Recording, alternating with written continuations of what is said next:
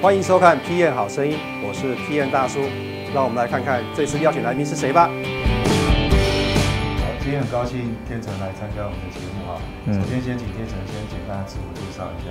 好，谢谢 Gary 的接那个对的邀请啊。好，那我是天成，那你可以叫我麦哥啊。那呃，其实我本身是呃资讯工程背景，对，然后以前其实做过 Prada 的 PM，也做过 Project 的 PM。那其实我现在是做 Prada PM，然后其实我以前的经历来讲，看啊，我做过软呃硬体的部分，然后现在做软体的部分。那其实，在整个过程之中，有蛮大的转折，这样子。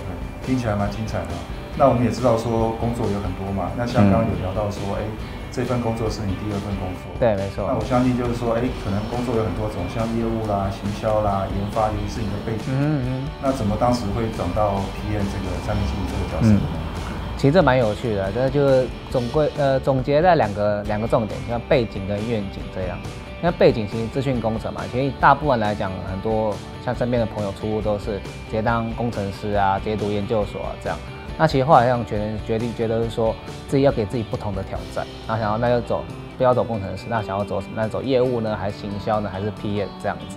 那后来觉得其实以台湾来讲，其实大部分的工程师比较可惜的是。我们都强调在做一件事情，可是不知道怎么把怎么去往对的事情去做，对，所以这比较可惜的是，我们怎么样去定一个比较正确的规格，那再给这个市场。所以我们想说，那要这样有这样的权利的话，那可能 PM 是比较合适。那当然，另外一方面愿景来看的话，其实就是我们像就像我们很多产品的大神嘛，像贾博士啊，像啊 Elon Musk 的那种东西，他们就很厉害，他们其实就想要打造一个为对世这世界有用的一个产品。那就是当时抱持这种憧憬，然后想要往这一块路，而不是走工程师，反而是走产品经理这样子。OK，那我相信就是说，产品经理哈，其实是一个蛮挑战的工作啦。嗯。那就你这个在产品经理这个工作上面，你认为啊最有挑战、最富有挑战性的是什么？我觉得最有挑战性的是呃，聆听顾客的声音这件事情。对，找到客户的需求，原因是因为像我们这种工程背景嘛，那这种通常的时候，你会搞不清楚说到底。客户的需真的需求是什么？还是是你的自己的需求？还是老板的需求？还是客户的需求？因为客户跟用户的需求其实不一样，必须要理清。因为你如果去真的找出这些根本的原因，你才可以开发出真正适合这个市场，或真的可以帮助用户解决他问题的一个产品，而不是为了就是说一个特殊的一个利益而铸造出来一个可能说一个 garbage 这样这种东西。所以我们就是要真的要去。聆听是找到真正的潜在的需求，这样子。那我们都知道说做一个产品其实非常不容易的哈。那有成功也有失败。那我想我们这个听众也非常想要了解，就是说，哎，过去你有没有曾经啊开发过一些成功的产品啦，或是说一些失败的产品，有没有一个案例来跟大家 share 一下这个开发过去过程当中的一些经验？我想其实很多呃，身为产品经理都非常有感触啦，因为。很多时候，经历诶经历过失败的产品，可能比成功的产品还多。对，那其实失败的话，我自己蛮有印象的，很多很案呃有几个案例比较印象深刻的，像是比如说呃，我们一开始就接到你认为就会失败的产品，可是你一开始知道这样会失败，你总不能就是跟老板说不要，我就是不做，这样，可你还必须说服你自己，说服你的团队，说服你的工程、你的设计，他说我们还是继续勇往直前的下去。可是这件事情其实必定会造成一些伤害嘛，那我们必须怎么样把它减到最小？可这个产品经理的责任，所以我们必须需要圆一个故事，圆一个梦，给产给我们底下的开发团队，给我们的可能业务，那讲说其实这还是有帮助的。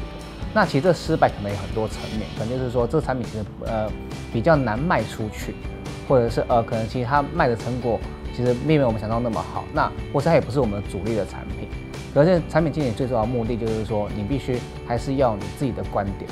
那在这个过程之中呢，你怎么样把伤害降到降到最低，然后把它回到一个正轨上面去？OK，那我想最后一个问题就是说，在座的我们有很多的一些都是年轻朋友啊，或是在学校的这些学生同学们，他们未来想要去从事这个产品经理这个工作。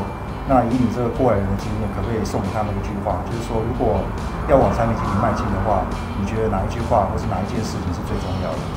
我觉得最重要的事情是要永远保持好奇心这件事情。对我觉得好奇心的话，你才可以去观察身边所有周遭的人、周遭的事情、周遭的所有的东西，你尽可能观察到。因为你有好奇心，你才会去追寻说这问题是为什么，为什么会产生这件事情，然后你才会培养你的一些对收到事物的敏锐度跟观察度。那这样你对平常在做开发产品的时候，你还有不同的灵感或者是一些商业的洞察力。那所以这有这样子的好奇心的话，你才会有不一样的一些思维跟想法，才会帮助你去不断的进步学习。